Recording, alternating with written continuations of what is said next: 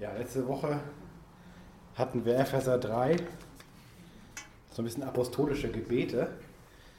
Und ich habe einfach den Text mal mitgebracht aus Kolosser 1, die Verse 9 bis 12. Der Kolosserbrief ist ja so ein, so ein Schwester, Geschwisterbrief oder Schwesterbrief vom Epheserbrief. Und ähm, also ähnliche Themen, die man darin findet. Und äh, hier steht nun in diesen Versen folgendes. Darum lassen auch wir seit dem Tag, an dem wir davon gehört haben, nicht ab, für euch zu beten und darum zu bitten, dass ihr erfüllt werdet von der Erkenntnis seines Willens in aller Weisheit und geistgewirkten Einsicht. Denn ihr sollt ein Leben führen, das des Herrn würdig ist und in allen Dingen sein Wohlgefallen findet. Ihr sollt Frucht bringen in jedem guten Werk und wachsen in der Erkenntnis Gottes, versehen mit aller Kraft und getragen von der Macht seiner Herrlichkeit, so werdet ihr in allen Dingen zu Standhaftigkeit und Geduld finden. Voll Freude, sagt Dank dem Vater, der euch fähig gemacht hat, Anteil zu haben, aber los der Heiligen, die im Licht sind. Das ist ein bisschen gestelzt, wirkt das so ein bisschen im Deutschen nicht ganz so flüssig, aber die Zürcher Bibel versucht halt so ein bisschen an dem Fluss des griechischen Originals zu sein. Und das ist ja manchmal ganz gut, wenn man auch bisschen näher am Original ist, wenn man auch ein paar Feinheiten rausarbeiten will. Wir haben ja ein apostolisches Gebet, das Paulus betet zusammen mit Timotheus. Die werden in dem Brief, in der Briefeinleitung genannt, Paulus und Timotheus, die den Brief schreiben. Und sie beziehen sich in Vers 9 am Anfang mit dem Darum, auf das was vorher gesagt wurde. Es war ein Bericht von Epaphras gekommen. Epaphras war derjenige, der von Paulus dorthin gesandt wurde in die Gemeinde in Kolossä, um sie aufzubauen geistlich, um sie voranzubringen, um sie weiterzubringen. Das heißt, Paulus hatte eine Beziehung zu diesem Epaphras und nicht nur nach dem Motto, geh da mal hin und mach das mal, sondern Epaphras hat auch zurückberichtet nach dem Motto, Paulus, das und das läuft und das und das läuft gar nicht und da müssen wir mal was machen. Und ähm, das ist schon faszinierend, finde ich, wie Paulus, ich meine immerhin vor ja, knapp 2000 Jahren, wie er auch auf die Distanz Beziehung gehalten hat und so dieses, dieses, diese Möglichkeit des, des Briefaustausches genutzt hat, um Gemeinden stark zu machen und zu begleiten. Ähm, und das Interessante ist, dass, dass Epaphras Paulus berichtet und sagt, der Glauben der Gemeinde ist echt gut. Der läuft gut. Ihr müsst es mal lesen, am Anfang vom Kolosserbrief. Der Glaube, die glauben richtig, die gehen richtig ab, die sind richtig mit Jesus unterwegs. Das ist echt toll. Ich wünsche mir, dass das andere auch über das Gebetshaus Hamburg sagen. Ja, die Leute, die glauben wirklich hier. Die beten nicht nur, die glauben auch. Es gibt so viele Gemeinden, da wird ganz viel gebetet, liturgisch gebetet, sonst viel gebetet, mit Weihrauch, ohne Weihrauch, keine Ahnung, auf Lateinisch oder auf Griechisch oder auf sonst was. Aber wird auch geglaubt? Und ich würde mir wünschen, dass man das über das Gebetshaus sagen kann, auch über euch als Einzelne, die hierher kommen.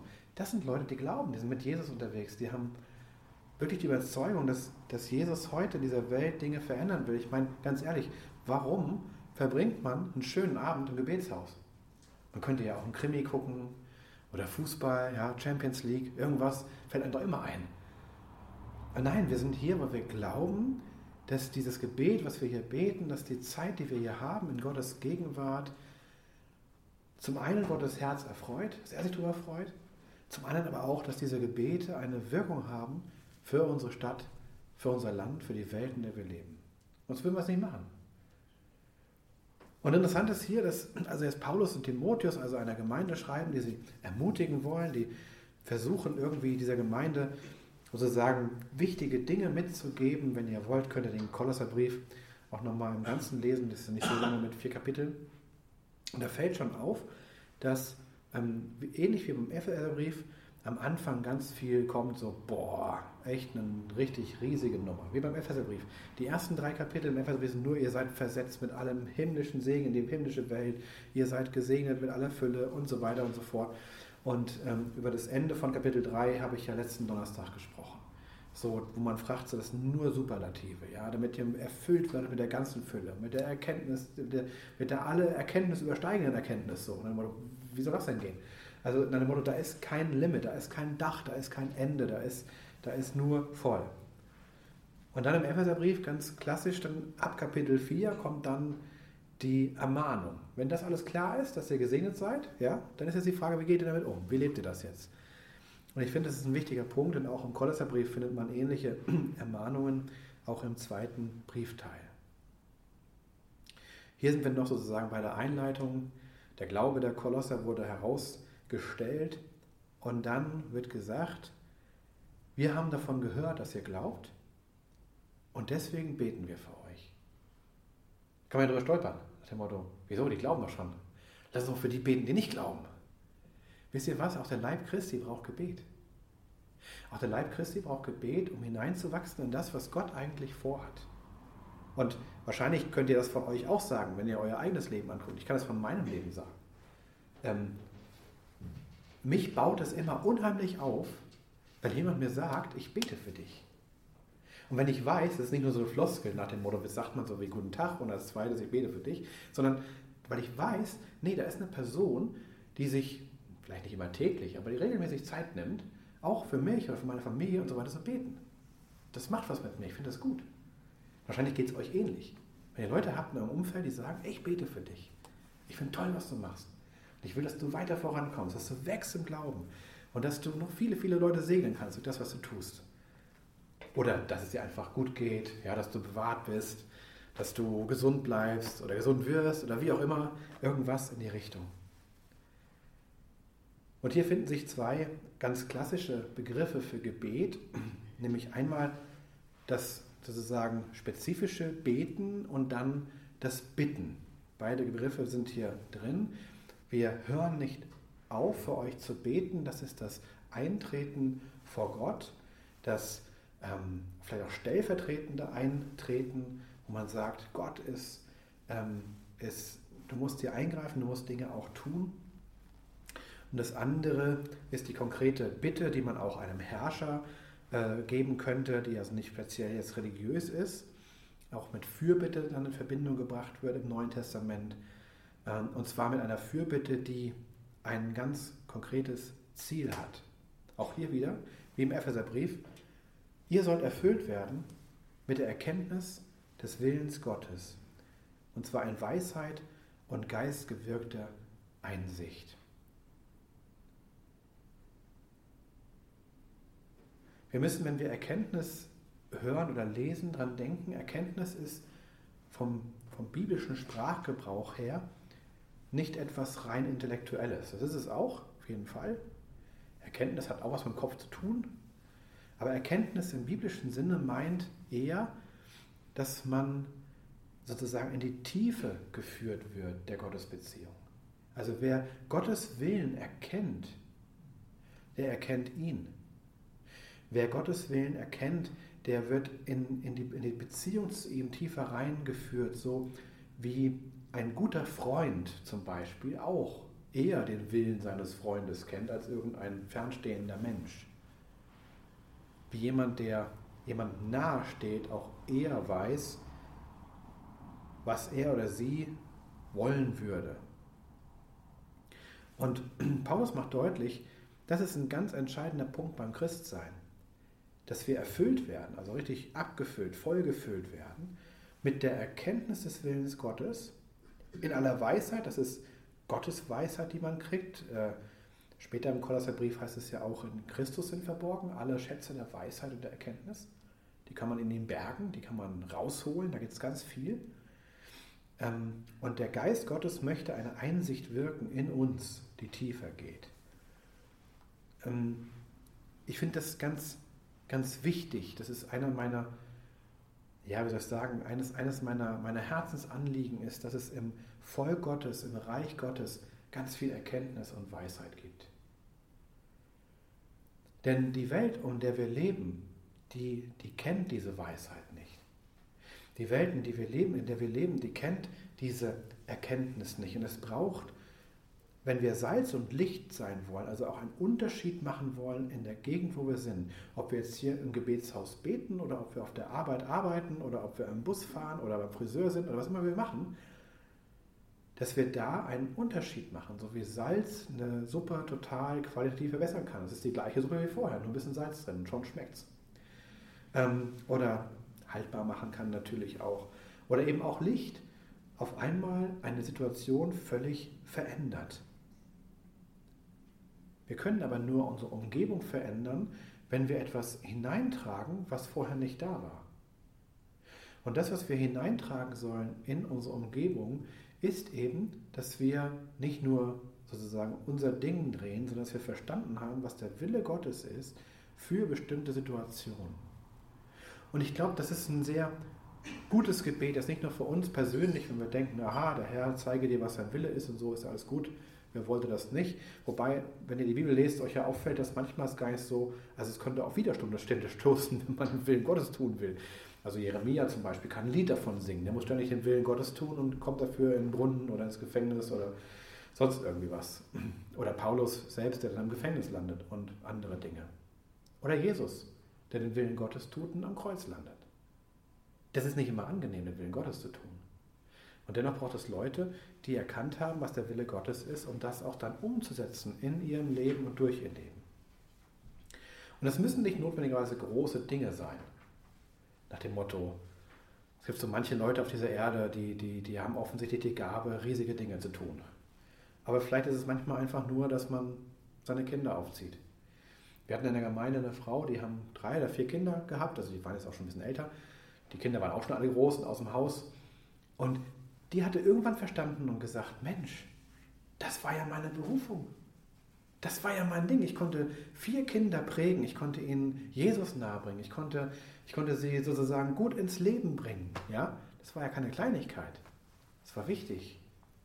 Und das hat sie total erfüllt, dass sie verstanden hat, irgendwann auf diesem Weg, ich bin nicht nur Mutter und kümmere mich um Windeln anfänglich und dann um Wäscheberge und dann um Teenager sorgen oder was auch immer dann noch kommt, sondern ich, ich, bin ein, ich bin da, um ihnen zu helfen, dass sie gut ins Leben kommen und damit erfülle ich den Willen Gottes für diese Kinder.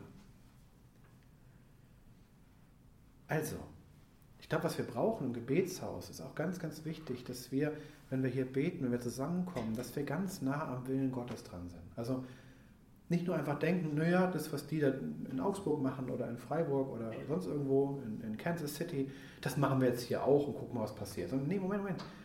Vielleicht hat Gott ja was ganz anderes hier vor. Sind wir offen dafür?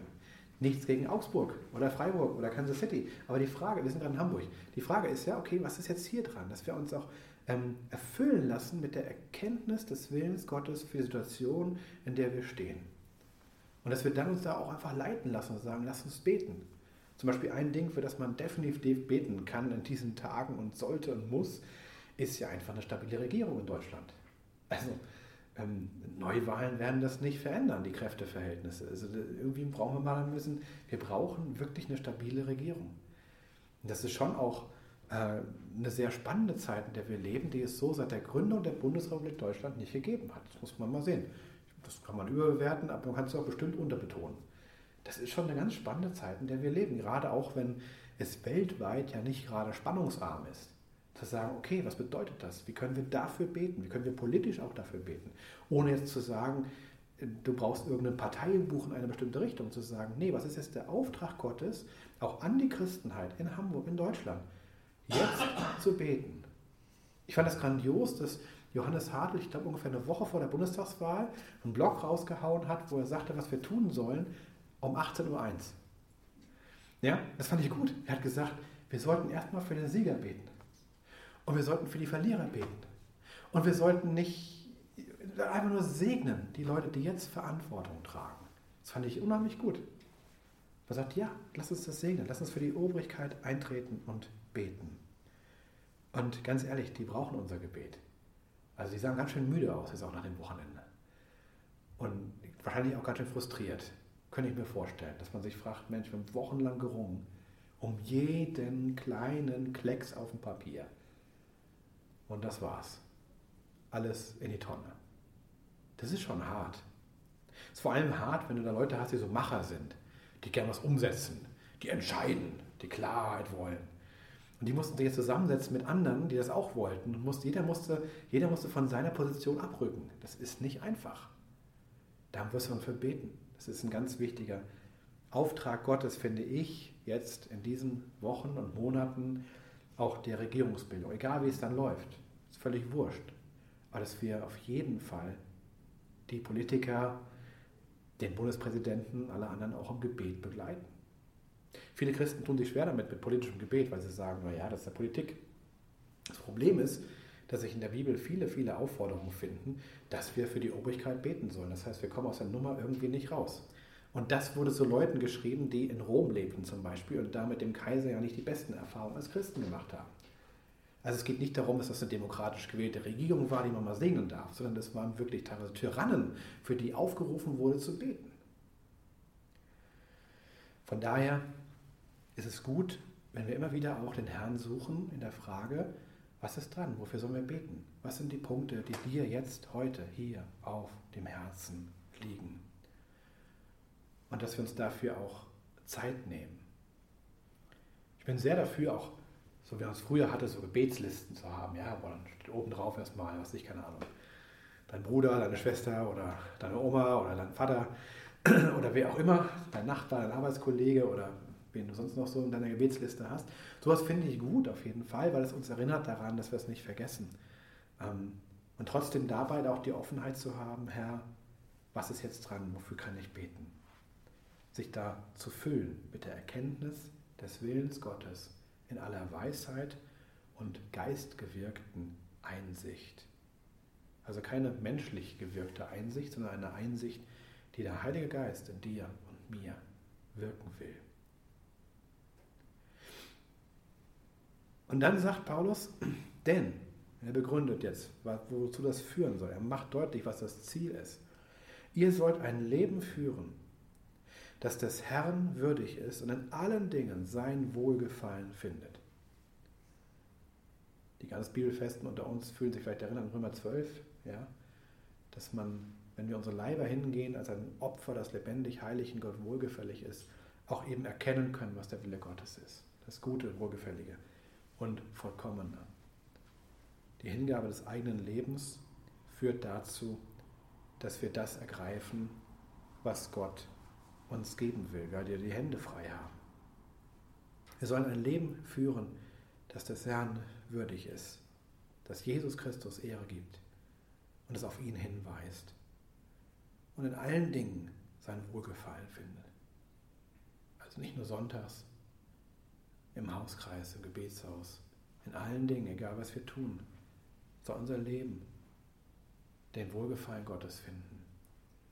Das ist ein enorm hoher Anspruch. Da kann man sagen, ja, ich habe nicht nur gute Zeiten oder so. Aber es geht hier nicht um Perfektionismus, glaube ich, oder um Druck oder sowas. Es geht einfach darum, wozu leben wir überhaupt? Wozu sind wir eigentlich da? Und da muss man eigentlich sagen, eigentlich ist es völlig überflüssig, dass wir da sind. Ja, also ganz ehrlich, es gibt noch 7 Milliarden oder 7,5 oder keine Ahnung wie viele, ich kann sie nicht zählen. Äh, andere Menschen, also warum muss es dann dich auch noch geben? So. Also eigentlich ist es völlig, völlig überflüssig, dass wir da sind. Wir denken manchmal, wir wären der Mittelpunkt der Welt, aber die Welt würde sich auch weiter drehen ohne uns. Das ist ziemlich sicher. Und dann zu sagen, ja, okay, wozu bin ich denn eigentlich dann da? Wozu bin ich eigentlich auf dieser Welt? Ich bin eigentlich auf dieser Welt, um eine Beziehung zu Gott zu leben, um mit meinem Schöpfer Kontakt aufzunehmen, um ihn anzubeten, um ihm zu danken, und um mit ihm durchs Leben zu gehen. Deswegen sagt Paulus hier völlig entspannt, ihr sollt in allen Dingen, egal was ihr tut, den Wohlgefallen Gottes finden. Er soll Wohlgefallen an euch finden. Und wie geht das? Nee, erstmal indem wir Frucht bringen. Ihr sollt Frucht bringen in jedem guten Werk. Mit den Werken tun sich die Evangelischen unter uns ja manchmal ein bisschen schwer. Aber es ist schon so, auch wenn man Jakobusbrief liest, Glaube ohne Werke ist tot, es ist ja schon was dran. Ich sage mal ganz ehrlich, woran willst du denn gute Früchte kennen? Also, woran erkennt man gute Früchte? Naja, indem man sie mal isst und reinbeißt. Aber wenn es nichts zum Beißen gibt, kannst du es nicht erkennen. Es kann jemand total fromm tun und so und trotzdem seine Kinder schlagen oder seine Frau. Leider immer wieder. Es kann eine Fassade sein, aber dann fehlen die Werke. Und da dann zu sagen, hey, Moment mal, was sind denn die Früchte meines Lebens? Was sind die Früchte deines Lebens? Was sind die Früchte, die Frucht deiner Gemeinde? Was ist die Frucht des Gebetshauses? Vielleicht kann man das wahrscheinlich nie so ganz auf dieser Seite der Ewigkeit ermessen, das ist schon klar. Aber ich wünschte mir, dass Leute mehr und mehr auch ins Gebetshaus kommen, die sagen, ich habe hier was empfangen, das war auch gut für meinen Alltag. Ich merke, dass ich da verändert wurde. Und dass diese Frucht auch in irgendeiner Form messbar ist. Wir sollen Frucht bringen in jedem guten Werk. Nicht, weil wir Gutmenschen sind, auch nicht, weil wir besser sind als andere, sondern weil Gott uns eigentlich so geschaffen hat.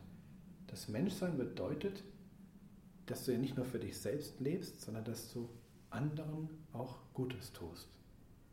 Jesus sagt das ja immer so schön auch in seinen Diskursen, dass es darum geht, auch den kleinsten und geringsten Menschen, den Flüchtlingen, den Kindern, den Obdachlosen oder wem auch immer, der eben nicht Möglichkeiten hat, wie sie viele andere haben, dem etwas zu bringen. Kleidung, Nahrung, Bildung oder auch mal ein Glas Wasser. Das sind gute Werke. Die sieht man vielleicht nicht, dafür kriegt man keinen Nobelpreis normalerweise. Nicht mal mehr ein Bundesverdienstkreuz. Aber Gott hat seinen Wohlgefallen daran. Es ist so einer dieser, dieser Texte, der mich persönlich auch sehr, sehr tief immer wieder bewegt. Dieses Gleichnis von den Talenten. Drei Leute kriegen unterschiedliche Talente, erstmal große Geldsummen, im übertragenen Gebrauch natürlich auch Gaben und ähnliches. Und zwei von ihnen setzen die super gut ein, dass sie sich verdoppeln. Und einer geht hin verbuddelt das Ding. Sagt, das ist besser. So ist es sicher, da geht nichts verloren. Und dann kommt irgendwann der Tag der Abrechnung und der Erste sagt, sieh hier, ich habe deine Sachen verdoppelt. Der Meister sagt, wunderbar, geh hin zu deines Herrn Freude. Freude, auch da wieder.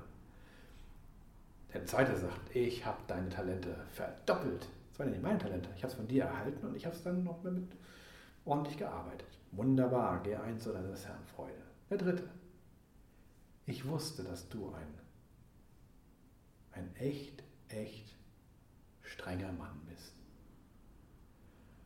Und weil ich das wusste, dachte ich, ich gehe den sichersten Weg, ich verbuddel das Ding, damit nichts verloren geht. Hier hast du alles zurück. Die Reaktion war dann nicht, oh, okay, ist auch ein Weg. Immerhin hätte ja, was ich, keine Ahnung, ein Aktieneinbruch kommen können und dann wäre noch die Hälfte da. Nein, er sagt, du bist ein böser Knecht. Das ist schon hart. Er hätte sagen können, du bist eine faule Socke. Du hättest es zur Bank bringen können, hättest Zinsen gebracht. Aber nicht mehr auf die Idee bist du gekommen. Du hast es einfach weggeschmissen letzten Endes. Du hast es verbuddelt und weggepackt. Und das, was er dann hatte, wurde noch dem gegeben, der das Meister hatte.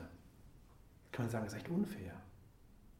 Aber man kann sich auch fragen, okay, ist das nicht auch ein schönes Lebensziel, irgendwann mal vor Gott zu stehen und der sagt, wohlgetan, du guter und treuer Knecht, du gute und treue Magd, wohlgetan, du hast es gut gemacht.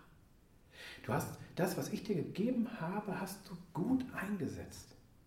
Und es hat sich vervielfältigt. Es ist klar erkennbare Frucht da. Es ist einfach schön geworden. Und Gott liebt Schönheit. Schönheit ist auch völlig überflüssig. Also wirklich. Schönheit ist einfach völlig über einen Sonnenuntergang, der wunderbar ist. Ist völlig überflüssig. Die Welt würde sich wunderbar weiterdrehen. Tut es ja in Hamburg auch meistens, da sieht man ja selten Sonnenuntergang. Aber ja, würde auch alles ohne gehen. Und trotzdem hat Schönheit in sich auch einen Wert. Und spiegelt auch vielleicht ein Stück der Herrlichkeit Gottes. Da kommen wir auch gleich noch zu, zur Herrlichkeit. Also wir sollen Frucht bringen in unserem Leben. Wir sollen Menschen sein, die da sind, dass, ich sag mal so, dass Gott über uns lächelt. Also nicht, nicht, oh, süß, sondern wirklich schön, freut, freut, freudig über dich lächelt und sagt, wow, mein Sohn, meine Tochter. Selbst beim Buch Hiob, ja, das ja ein recht kantiges Buch ist, ne, sagt ja Gott zum Satan. Und wenn du die Erde durchzogen hast, hast du auch meinen Knecht Hiob gesehen, oder? Es ist keiner auf der Erde, der so fromm und so rechtschaffen. Gott ist richtig stolz auf ihn. Da ist einer, der hat es echt gecheckt. Und dann kommt der Satan und sagt, ja, weil du ihn so gesegnet hast. Nur deshalb. Ja, das könnte ich auch, so ungefähr. Das Interessante ist ja, dass Hiob eigentlich der heimliche Gewinner ist im Buch Hiob. Ja, wenn man das mal so ausdrücken darf. Weil er nämlich letzten Endes das tut, was Gott wollte und nicht das, was Satan vermutet hat. Das ist im Prinzip das große Spiel, in dem wir stehen, wenn man es mal so als Spiel des Lebens begreifen darf. Wir sind in eine Welt hineingestellt, die vorläufig ist, eine schöne Welt, aber mit vielen, vielen Ecken und Kanten und mit sehr von Sünde gezeichneten Zügen, wo der Tod teilweise übermächtig ist, Leid, Schmerz und Geschrei an der Tagesordnung sind. Und Gott sagt, ich, ich setze euch hier in diese Welt und ihr sollt Frucht bringen zu meiner Ehre und ich möchte in eurem Leben wohlgefallen haben. Und ich glaube, es ist gut, so eine Perspektive zu haben. Ich habe mir das manchmal vorgestellt, so, ist das nicht ein schönes Ziel für mein Leben, am Ende da zu stehen und Gott sagt, super, Tillmann, komm rein. Ja. Nicht, weil du so toll warst, aber ich habe mich gefreut. Über ein paar Dinge in deinem Leben habe ich mich richtig doll gefreut. Und jetzt können wir feiern. Das Interessante ist ja, dass im Himmel, so diese, diese Atmosphäre des Himmels wird häufig als Festmahl bezeichnet. Da gibt es richtig viel zu essen und zu trinken. Ist auch gut. Den besten Wein, den wir je trinken werden, trinken wir dort. Freue ich mich drauf. Und hinterher keinen Kater, alles gut. Ja? Alles prima. Nichts gepanscht, wunderbar. Ja? Das ist doch schön. Gott möchte gern seinen Wohlgefallen finden an dir und an mir. Und ich glaube, dass Gott sich grundsätzlich auch sehr gerade über Gebetshäuser auf der ganzen Welt freut. Über, über Leute, die ihn suchen um seiner selbst willen, die nicht sagen, wir suchen dich und schenk uns noch bitte ein paar Sachen. Ja, wir wollen auch noch was haben. So, so ein Weihnachtsstil quasi. Wenn ich jetzt vier Wochen lang richtig brav bin, kriege ich dann ein größeres Geschenk oder irgendwie so. Ne? Ähm, das, das ist nicht der Punkt. Der Punkt ist, dass wir einfach zusammenkommen, dass wir Gott suchen um seiner selbst willen, dass wir hier ruhig werden, dass wir einfach eines haben, was in unserer Zeit immer knapper wird. Wir haben Zeit. Weißt du, wenn wir irgendwann mal bei 168 Stunden sind, dann musst du nicht eilen. Was du jetzt im Gebet nicht schaffst, schaffst du nachher oder morgen oder in drei Wochen. Du musst nichts abarbeiten. Das ist einfach Zeit, Zeit in der Gegenwart Gottes. Und ähm, das finde ich so einen schönen Gegenpol zu, zu Stress und zur Hektik der heutigen Zeit. Wenn man guckt, wie Leute auch, was sich durch die Mönckebergstraße oder andere Einkaufsstraßen hetzen, jetzt auch gerade in den nächsten Wochen, meistens so ab dem 21. Dezember wird es mal richtig hektisch, weil plötzlich fällt den Leuten auf, dass ja Weihnachten ist. Ähm, der Satz, ich habe keine Zeit, den hört man so häufig auch in Gemeinden. Im Grunde genommen ist es ja nicht richtig, wir haben alle Zeit. Es ist die am gerechtesten verteilte Ressource der Welt. Jeder hat 24 Stunden. Wenn du Milliardär bist, hast du nicht mehr. Du kannst nicht mehr Zeit kaufen. Das geht nicht. Ein, einen Tag gibt es im Jahr, da hat man mal 25 Stunden. Ja. Und einen Tag, da hat man 23. Ja, gut. Aber mehr geht nicht. Und von daher zu verstehen, wir sind hier auf dieser Welt wir sind hier in diesem Gebetshaus, um ein Leben zu leben, an dem Gott sich freut. Punkt. Das ist im Grunde genommen unsere tiefste Berufung. Also die tiefste Berufung ist nicht, dass du 500 Menschen zu Jesus führst. Toll, wenn du es machst. Aber ganz ehrlich, wenn du das machst, weil du getrieben bist und denkst, damit kannst du dir einen gnädigen Gott herbeiholen, dann müssen wir mal die Motive reden. Gott will sich über unser Leben, über unser Sein, über unser Dasein und So-Sein einfach freuen. Was sagen, schön, dass du da bist. Ich freue mich. Und er möchte, dass unser Leben Auswirkungen hat, denn das sind die guten Werke. Das ist die Frucht, die erkennbar wird. Er möchte, dass, dass wir Spuren hinterlassen. Ich habe in den letzten Wochen einige Beerdigungen machen dürfen oder müssen. Ich mag lieber Hochzeiten als Trauerfeiern, aber Trotzdem immer wieder auch sich damit zu beschäftigen, was ist eigentlich, wenn man so am Ende deines Lebens einen Strich drunter zieht und sagt, okay, das war's jetzt. Egal, ob die Leute 92 waren oder 42. Meistens ist das Leben irgendwie unvollendet. Man hätte immer noch was machen können. Ich hatte noch zumindest eine Schublade, die ich aufräumen hätte können. Oder ein paar Bücher, die ich noch mal lesen wollte. Oder irgendwas. Wahrscheinlich wird unser Leben in gewisser Hinsicht immer unvollendet bleiben. Ich kannte mal einen, ich glaube, der war damals 84, ein geistlicher Leiter, aber er war hochdrahtig und richtig fit, ist morgens immer früh aufgestanden, hat Gymnastik gemacht und alles Mögliche. Und der hat gesagt, der Herr kann mich noch nicht nach Hause holen, die nächsten zwei Jahre ist mein Terminkalender voll. Da dachte ich, ja, gut, das kannst du so sagen, aber verlassen würde ich mich jetzt nicht drauf. so, mit 84. Entschuldigung, mit 84 schon gar nicht, aber gut.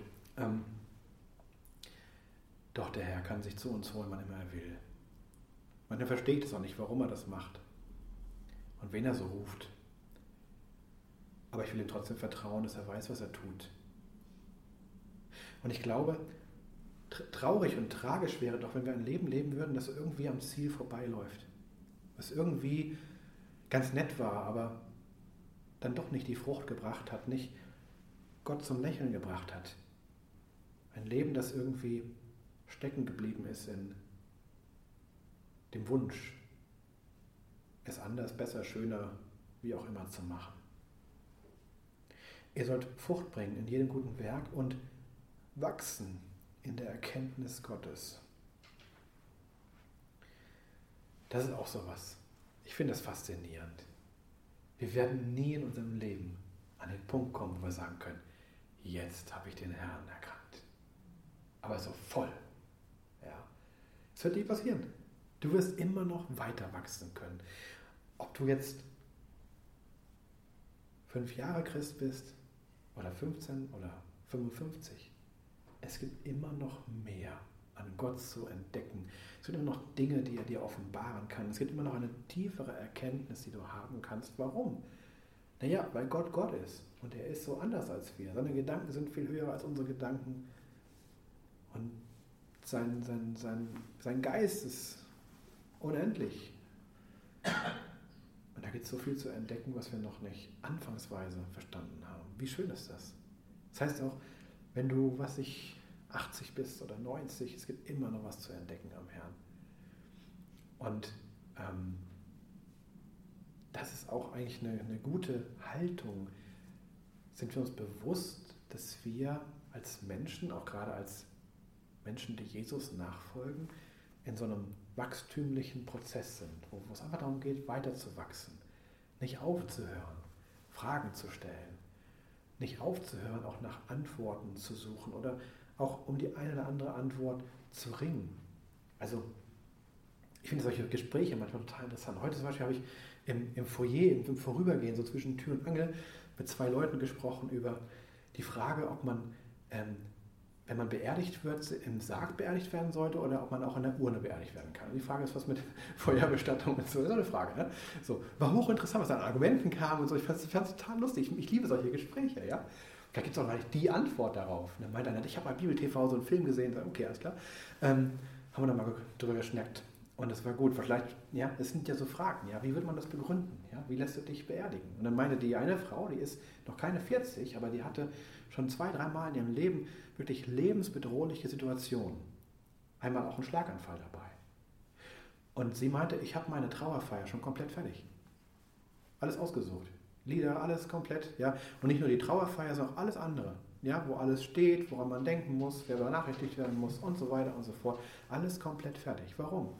Weil sie schon zwei oder dreimal an der Stelle des Todes stand und wusste, ich muss das für meine Kinder, ich muss das für meinen Mann, ich muss das für die Familie, muss ich das regeln. Die müssen das wissen. Und das sind so Momente, wo ich dann denke, so, hm, stimmt, ja, ich denke da nicht so viel drüber nach. Sollte ich vielleicht auch mal tun. Also wir können wachsen auch manchmal an ganz praktische Erkenntnis. Ja, wir müssen das jetzt nicht machen, keine Sorge. Ihr müsst heute Abend nicht nach Hause rennen und dann irgendwie noch eure Sachen stellen, mein letzter Wille und ja, alles noch unter Dach und Fach kriegen. Wer weiß, was morgen ist. Darum, das meine ich nicht. Aber schon so die, die, die Frage, okay, äh, wo gibt es Bereiche in meinem Leben, wo ich durch andere auch bereichert werde und wo ich auch wachsen kann. Ich wachse ja nicht an Erkenntnis nur und alleine, wenn ich irgendwie äh, äh, in meinem bequemen Sessel sitze und, und dicke Bücher lese und die Bibel lese. Da wachse ich hoffentlich auch an Erkenntnis, aber ich brauche genauso auch den anderen, den, das Gegenüber, den, den Christus im anderen, der mir auch mal Dinge sagt und mir hilft beim Wachsen. Und mich vielleicht auch herausfordert, positiv oder negativ, mit irgendwelchen Erkenntnissen, die er oder sie hat. Ich kann ja auch daran wachsen, wenn jemand kommt mit einer total komischen Meinung zu einem Thema, über das ich mir auch noch nie Gedanken gemacht habe. Plötzlich bin ich in einem wachstümlichen Prozess, weil ich merke, hm, dem würde ich nicht zustimmen. Aber warum eigentlich? Warum sehe ich das eigentlich anders? Also, ihr sollt Frucht bringen in jedem guten Werk und wachsen in der Erkenntnis Gottes. Wie gesagt, ich hatte es schon in Vers 9 gesagt, die Erkenntnis Gottes, die Erkenntnis seines Willens ist eben nicht nur intellektuell, sondern ist, ist ganz tief eigentlich auch gedacht, ganzheitlich gedacht, auch auf der Ebene des Seins, der Identität. Wer Gott erkennt, kommt in eine tiefere Beziehung zu Gott. Ganz am Anfang der Bibel gibt es dieses Wort ja auch. Adam erkannte Eva. Ja? Und damit wurde umschrieben, dass sie beiden Sex hatten was nach rein menschlichen Gesichtspunkten und auch aus biblischer Sicht eigentlich der Punkt ist, wo sich zwei Menschen so nahe kommen, dass man sogar davon sprechen kann, dass sie ein Fleisch werden. Miteinander quasi verschmelzen zu einer Eheperson, wie es früher immer hieß. Die Eheperson ist nur eine Person. Genauso sollen wir Gott erkennen, immer tiefer erkennen, in ihn hineinwachsen und ja, auch mehr verstehen, was sein Wille ist, was ihm auf dem Herzen ist. Mich bewegt das immer sehr, wenn, wenn im Johannesevangelium es heißt, dass Jesus sagt, ich tue nur das, was ich den Vater tun sehe. Was umgekehrt heißt, ich, ich mache nichts anderes. Und wenn es der Vater nicht tut, dann mache ich nichts. Und als sein Freund Lazarus stirbt, sieht Jesus nicht den Vater dahin rennen. Er wartet noch einen Tag, einen zweiten Tag und dann geht er los. Er hat nicht seinen menschlichen Gefühlsregungen nachgegeben, weil die wäre ja gewesen, ich höre, dass ein Freund von mir todkrank ist, ich fein oder laufe hin. Sondern er hat gewartet, er hat im Vater geruht, bis er wusste, jetzt ist der Zeitpunkt zu gehen. Jesus kommt an den Teich Bethesda. So muss man sich vorstellen wie so eine Art antikes Krankenhaus. So Säulenhallen drumherum. Da lagen die ganzen Kranken. Und die Legende war, wenn das Wasser sich bewegt, dann ist ein Engel am Wirken und der Erste, der im Wasser ist, wird geheilt. Das heißt, was haben die Leute gemacht? Die haben die ganze Zeit auf diesen Teich gestarrt. Bewegt sich das Wasser. Und dann nichts wie rein. Und da lag einer von all diesen Dutzenden, vielleicht Hunderten Kranken, die da rumlagen. Diesen einen hat Jesus geheilt. Weil er nie eine Chance hatte, der Erste zu sein. Er war nämlich bettlägerig. Der hätte es nie ins Wasser geschafft. Den heilt Jesus. Ich glaube, es ist wichtig, dass wir verstehen, so dieses, also ich glaube auch, ich glaube, es war auch für die Jünger nicht einfach, in Jesu Gegenwart zu sein, weil er so komisch war. Er geht da durch die Menge, plötzlich sagt er, wer hat mich berührt? Also, ihr Meister, dich berühren tausend Leute, meine Güte, ja, wir müssen los zum Termin. Sagt, nein, Kraft ist von mir ausgegangen. Jesus hat das sofort gemerkt, was passiert ist. Er wusste sofort, hier wird jemand geheilt. Er wusste sofort, da war jemand, der sich im Glauben nach ihm ausgestreckt. Und wumm wurde die Frau geheilt.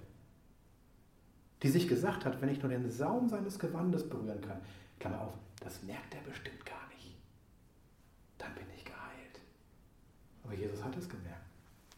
Oder Jesus geht irgendwo durch und irgendwo auf dem Baum ist ein kleiner Mann, der nur mal von oben gucken wollte, was so los ist. Und Jesus blickt hoch zu dem Baum, er ist mitten in der Menschenmenge. Ganz viele Leute um ihn herum. Da sagt Zachäus, er kennt seinen Namen. Woher? Weil der Vater es ihm gesagt hat. Zachäus, heute will ich zu dir kommen. Was denkt ihr, was die anderen gedacht haben, die drumherum stehen? Wenn der wüsste, was das für einer ist. Mann, Mann, Mann. Ja. Oder, oh, ich dachte, er kommt heute zu mir. Ich stehe viel näher an ihm dran. Oder, dann kommen diese, ja, diese aufgebrachte Menge, ein Mob, und bringen eine Frau zu Jesus, die in flagranti erwischt wurde. Beim Geschlechtsverkehr mit einem anderen Mann, der nicht ihr Mann war. Ich habe mich mal gefragt, wo war ich der Mann? Weil vom Gesetz her müssten beide gesteinigt werden. Ja? Total unfair. Es geht eigentlich gar nicht. Die zerren diese Frau zu Jesus, um ihn zu provozieren. Es ging gar nicht um die Frau. Es ging um die Frage, was macht er jetzt? Wenn er sagt, steinigt sie nicht, haben wir ihn, weil er sich gegen das Gesetz des Mose stellt. Wenn er sagt, steinigt sie, naja, dann kannst du mit dem Lehrer der Barmherzigkeit und Liebe ja so weit auch nicht her sein. So. Sie wollten Jesus in eine Zwickmühle führen. Und ich finde halt, manchmal bei Jesus so schön, er schreibt in den Sand, Generationen von Christen haben sich gefragt, was hat er da eigentlich geschrieben? Da hat er geschrieben, du sollst nicht Ehe brechen. Kann sein. Vielleicht hat er einfach nur irgendwie ein paar Linien gezahlt, gesch geschrieben und gesagt, okay Vater, ich brauche jetzt eine gute Antwort. Ich brauche was, womit ich Ihnen das Maul stampfen kann. Vielleicht hat er so eine Denkpause gebraucht. Selbst der Herr. Ich weiß es nicht. Und dann sagt er, wer von euch ohne Sünde ist, der werfe den ersten Stein. Er dreht den Spieß einfach komplett um. Nicht sie ist die große Sünderin, sondern ihr seid es alle. Und da steht nur da, das ist schön, und die Ältesten gingen zuerst. Ja? Weil die hatten genug Lebenserfahrung, die haben es verstanden, okay, wir haben das hier ein Problem. Da hat die Jüngeren gesehen und die Ältesten gehen und dachten okay, wir haben auch kein Argument, da gehen wir auch. Und schließlich steht Jesus nur noch alleine mit dieser Frau. Und dann sagt er einfach nur, weißt du, ich verurteile dich auch nicht. Geh hin und sündige nicht mehr. Jesus war derjenige, der ohne Sünde war. Er hätte nach eigener Bekundung auch jetzt Steine werfen können. Er hat es aber nicht gemacht. Also, was meine ich damit? Ich glaube, wir, wir sind herausgefordert, sollen uns immer wieder auch herausfordern lassen, in der Erkenntnis Gottes zu wachsen. Immer wieder neu, immer wieder mehr, immer wieder tiefer zu sagen, Herr, ich will dich erkennen.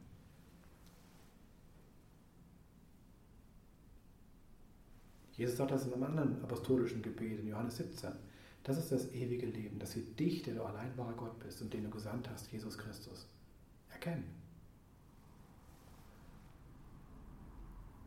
Also wir sollen Frucht bringen zu jedem guten Werk, wachsen in der Erkenntnis Gottes, versehen mit aller Kraft. Ja?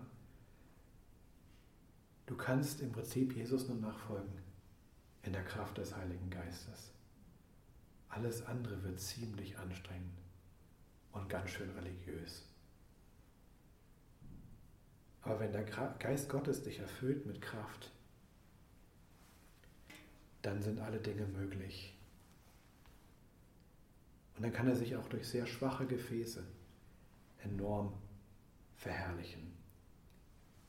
Wenn ihr da ein bisschen weitergehen wollt, empfehle ich euch sehr Bücher von Brennan Manning. Ich weiß nicht, ob ihr Brennan Manning kennt. Das war ein Pater, mit einem, ich sag mal, ziemlich krassen Lebenslauf. Alkoholiker, krasse Zeiten hinter sich. Teilweise auch noch heftige Einbrüche in so einer total geistlichen Zeit. Aber die Bücher, die er geschrieben hat, die strotzen so vor Barmherzigkeit Gottes und auch von Barmherzigkeit anderen Menschen gegenüber. Das ist schon echt was Besonderes. Also wenn ihr mal Zeit habt, Brandon Manning zu lesen, mach das. Das war ein Mann, der inzwischen gestorben ist, der ein schwaches Gefäß war, aber in dem die Kraft Gottes sichtbar wurde. Vielleicht müssen wir uns manchmal auch verabschieden davon, dass wir denken, oh, du bist erst dann Christ, wenn. Ja, nur dann bist du einer von den ganz tollen oder so. Ähm, nee, ich kenne so viele Leute, die sehr im Rampenlicht stehen Und auch die haben blinde Flecken oder irgendwelche komischen Macken. Und trotzdem gebraucht Gott sie. Und er kann auch dich und mich gebrauchen. Nur ich glaube, dass gerade auch in unserer Zeit das fast schon Schlimmste am Leib Christi in Deutschland ist seine Kraftlosigkeit. Da ist keine Kraft zum Beten. Da ist keine Kraft zum Heilen. Da ist keine Kraft, wirklich Leben zu verändern. Das ist schon schwierig.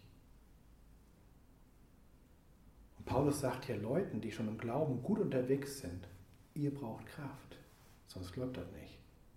Das finde ich schon schön. Aber nicht nur Kraft, ihr müsst auch getragen werden von der Macht seiner Herrlichkeit. Ich glaube, das war ein Kennzeichen vom Dienst Jesu. Wenn er irgendwo eingekehrt ist, kam da die Herrlichkeit Gottes ins Haus.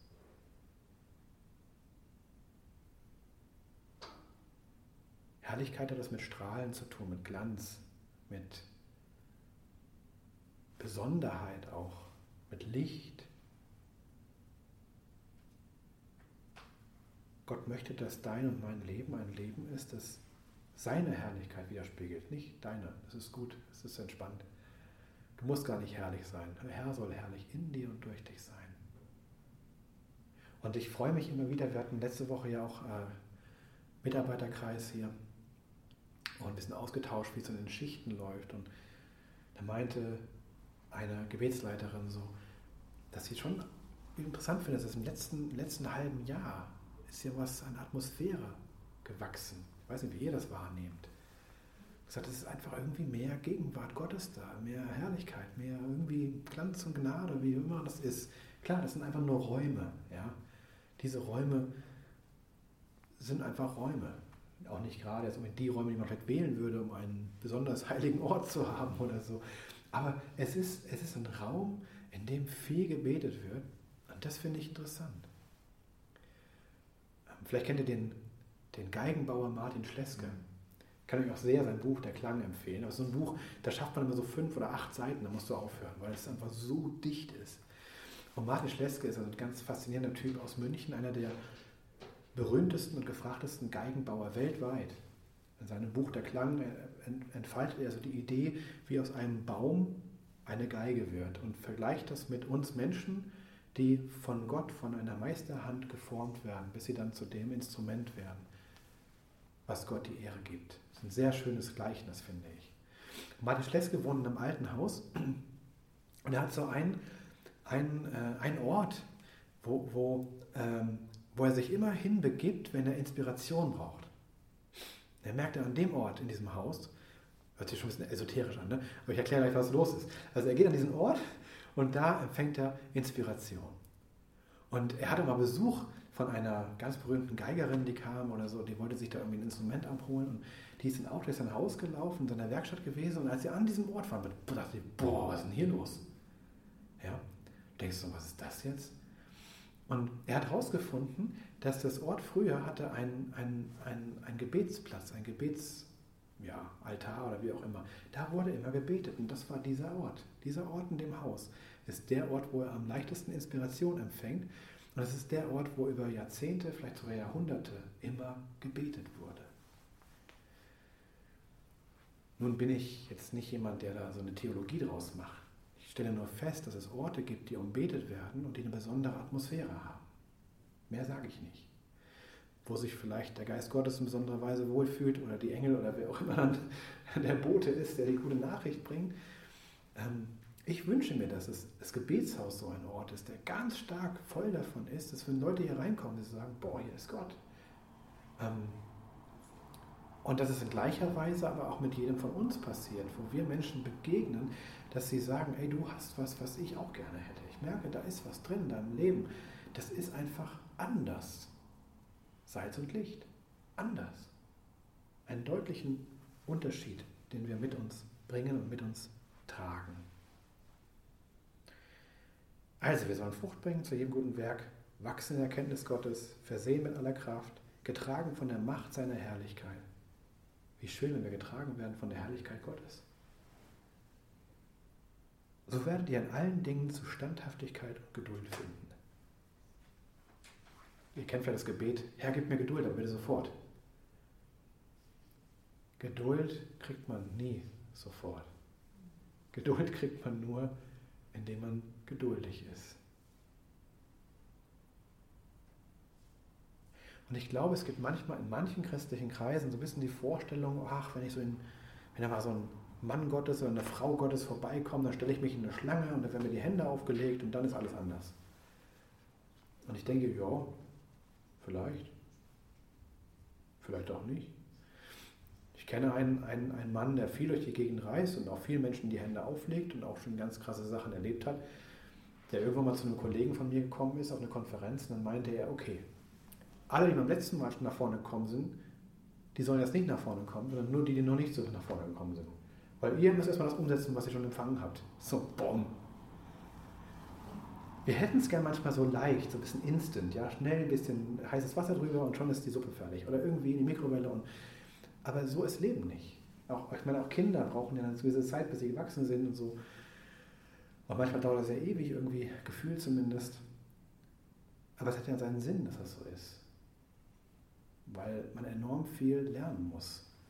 Und auch wir sollen Dinge lernen in unserem Leben. Ich habe eine Freundin, die hat mal gesagt, das fand ich auch schön, Gott hat zwei Geschwindigkeiten. Langsam und sehr langsam. Wir hätten es gerne immer ein bisschen schneller. Und mach doch mal her. Und seit 2000 Jahren kommst du immer noch nicht wieder. Und Gott ist offensichtlich nicht so sehr beeindruckt von unserer Aussage, sondern hat offensichtlich einen Plan, den er verfolgt. Wäre es nicht schöner, herauszufinden, was er eigentlich vorhat und es mit einzuklinken in das, was er machen will? Geduld und Standhaftigkeit kriegt man nicht im Instant-Menü.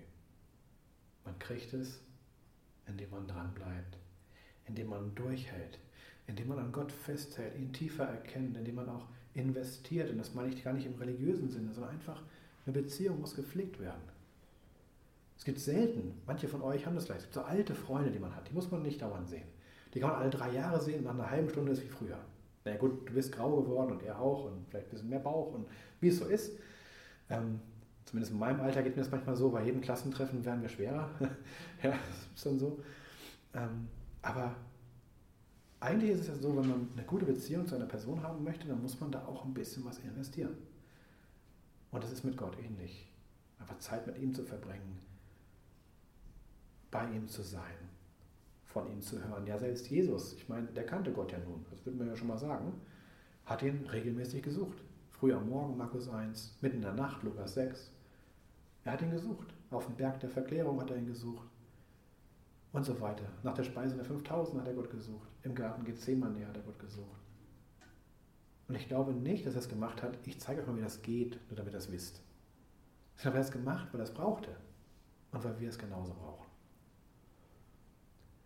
Und dann endet der Vers 12, dass wir mit Freude Dank sagen sollen dem Vater, der uns fähig gemacht hat, Anteil zu haben am Los der Heiligen, die im Licht sind. Das Los der Heiligen, die im Licht sind, könnten diejenigen sein, die ihren Lauf schon verendet haben. Ja? Die sind im Licht der Gegenwart Gottes. Und wir haben jetzt schon Anteil daran. Das ist eine mögliche Deutung. Es könnte auch sein, dass wir einfach zu denen gehören dürfen, die auch mit Jesus unterwegs sind. Aber ich glaube, das schwingt noch ein bisschen mehr mit. Gott macht uns fähig dazu.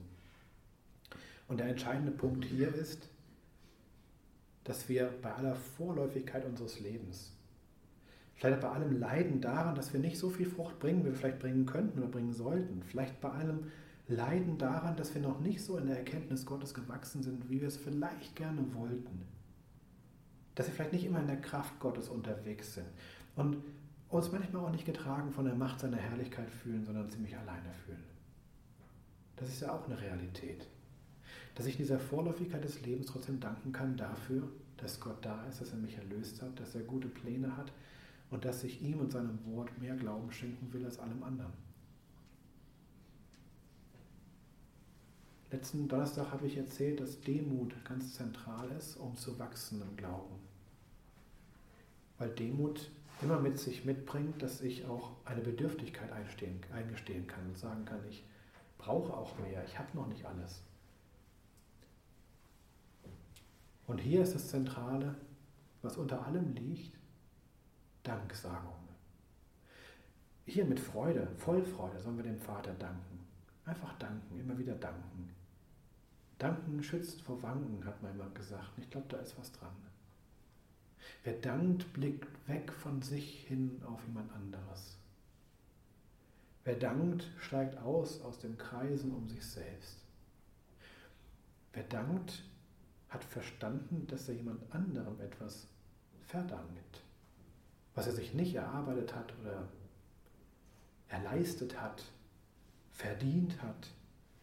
Er hat es einfach bekommen. Und auch hier der ganze Kolosserbrief hier im ersten Teil, im ersten Kapitel, ist eigentlich eine riesengroße Danksagung des Paulus für die Kolosser. Ihr seid auf einem guten Weg, ihr seid im Herrn unterwegs und ihr seid gesegnet und das ist alles wunderbar. Und trotzdem bete ich noch weiter für euch. Aber es wird so ein dankbares Herz des Apostels deutlich. Und von daher möchte ich als Schlussgedanken euch einfach diesem mitgeben. Hört nie auf zu danken. Immer wieder zu danken. Vielleicht auch für den Regen zu danken, ja, oder den Winter zu danken, die dunkle Jahreszeit zu danken. Einfach für die Dinge zu danken, über die man sich aufregen könnte. Den, den Fahrer vor dir zu danken, der dich gerade geschnitten hat. Ja, einfach mal so danken. Ich danke der Herr, dass ich jetzt langsamer zur Arbeit komme. Oder keine Ahnung, irgendwie mal, dass den Spieß mal umzudrehen. Es ist so viel entspannter, wenn man dankbar durchs Leben geht. Ähm, und ich glaube, dass wir auch sehr, sehr dankbar sein können, dass wir, dass wir hier sind. Wir können Bibel TV dankbar sein, die uns so wunderbar unterstützen und dankbar sind, dass wir hier sind. Das ist so eine Dankbarkeit auf beiden Seiten, das finde ich aber gut. Wir können dankbar sein für über 20 Gebetsleiter, die wir inzwischen am Start haben. Wir können dankbar sein für unser für Papa und Mama im Gebetshaus. Ja? bin ich sehr dankbar für, für stetige Leute, die hier dafür sorgen, dass sich alle wohlfühlen, dass es warm ist, dass es alles an und auf ist und so weiter und so fort. Für solche Dinge können wir sehr dankbar sein. Und spätestens dann, wenn das mal nicht der Fall ist, merkt man, was da eigentlich fehlt. Für Leute, die Musik machen, können wir dankbar sein, die den Herrn anbeten und die das nicht machen, weil sie eine große Bühne kriegen und bald ihre CD rausbringen. Also du kannst keine CD rausbringen, das ist kein Problem, aber ja, sondern die sagen, ich bin hier, weil ich für Jesus Ehre gebe. Und es ist so schön, dann Leute zu haben, die so eine Haltung haben, weil es viel leichter ist, in den Lobpreis einzusteigen. Wenn da jemand ist, der sich nicht produziert, der nicht performen muss, sondern der einfach nur hier ist. Egal, ob drei Leute im Gebetshaus sind oder 27. Und das ist auch schön, einfach wunderbar. Bin ich dankbar für. Von daher wünsche ich euch, dass ihr diesen Text vielleicht auch mitnehmt. Das sind nur vier Verse. Können wir eine ganze Stunde drüber reden. Ja? Ich hoffe, es ist euch nicht langweilig geworden. Steckt ganz viel drin. Das ist das halbe Leben, ist in diesen vier Versen. Ja. Das ist erstaunlich. Und wahrscheinlich kann man noch viel, viel mehr darüber sagen. Aber das könnt ihr ja selbst dann tun. Darüber nachdenken und es weiter sagen.